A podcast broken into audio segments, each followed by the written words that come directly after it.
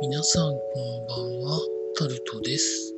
6月8日水曜日です。今日も時事ネタからこれはと思うものに関して話していきます。円安が止まらないということで記事になってます。一時1ドル134円まで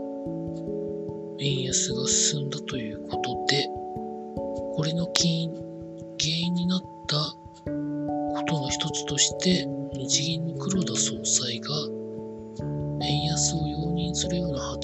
して、その後、違う違うと言って謝罪はしたんですけど、まあ一つのきっかけですよね。現状において円の需要がそこまでないと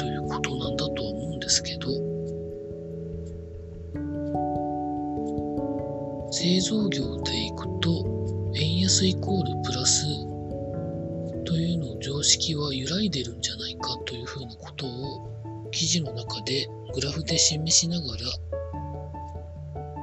書いているあ記事の内容があったということで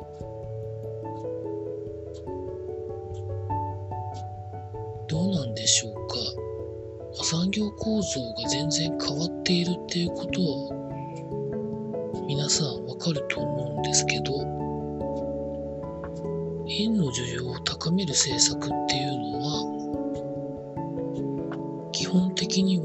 需要銀行が金融緩和政策をやめて、ちゃんと金利をつけるですとか、インバウンド需要で観光客に円をたくさん持ってもらうですとか、まあ、その他いろんな方法があると思うんですけど、多分そうしないとドルベースで購買力が下がってるっていうことなので、日本は食料とかいろんなものを輸入に頼ってるところがあるので、他の新興国に買い負けるんじゃないかってことをずっと思っているんですけどね。多分、そろそろ耐えられなくなるんじゃないのかなというふうなことを思っております。続いて、立憲民主党が内閣不信任案を出したんですけど、まあ、他の野党は別に何なんな何なんでしょうねみたいな感じでいるそうです。ということが記事になってます。内閣不信任案は、い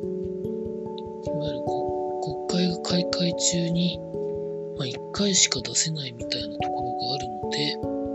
まあ、出す出さないに関してはいろいろ議論がされるところだとは思うんですけど、確か衆議院議長に対する不信任案も出してるんですよね。衆議院議長の不信任案に関しては考えるべきところがあるんじゃないのかなと思うんですけど、参議院選挙を控えて、まあ、それぞれの党の戦略があるってことを考え内閣不信任案を出すことそのものにそれほど意味があるのかっていうと、まあ、疑問が残るかなというところだと思います。続いて、愛知県で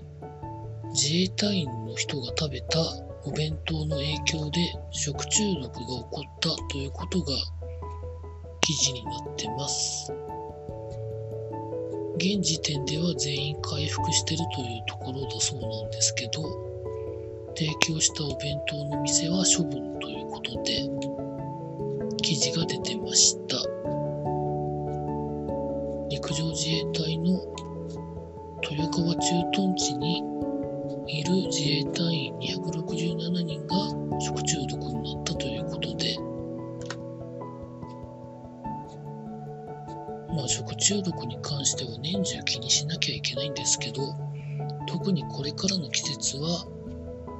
まあ、菌とかいろんなものが繁殖しやすいというところで、まあ、ほとんどのところが気をつけてるとは思うんですけど、まあ、食べる時も気をつけなきゃいけないのかなというふうなところがあるんだと思います。続いて、経済のところに行きますと、ヤクルト1000がなんか異常な人気で通販の申し込みを一時止めているということが記事になってました。続いて、スカイラークの賃金支払い単位が1分ごとになってるということが記事になってました。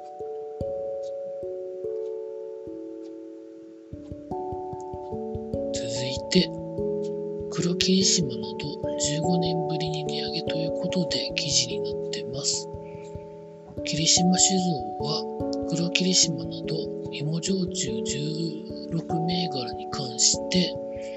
9月1日の出荷分から値上げするということだそうです。最大11%程度ということで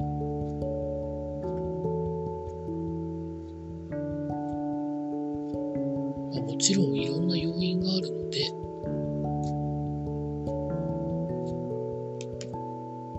しょうがない部分はあるなと思うんですけど記事の中で書かれてあった中で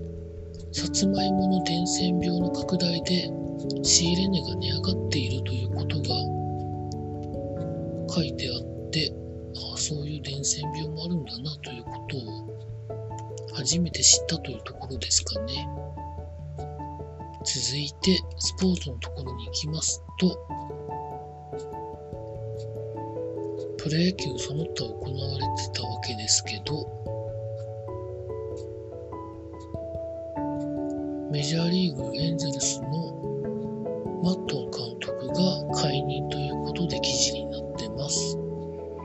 エンゼルスは球団ワースト13連敗になっているそうです。監督が変わると二刀流的な選手の運用に関してはどうなるんですかね。ここだけかな。というところですね。続いて、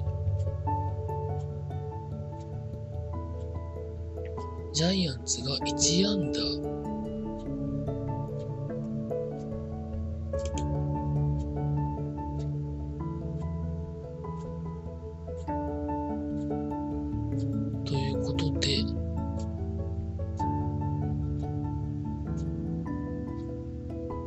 いるということが記事になってました。まあ、詳しくは記事を探して読まれてみてください。以上そんなところでございました。明日も労働頑張りたいと思います。以上タルトでございました。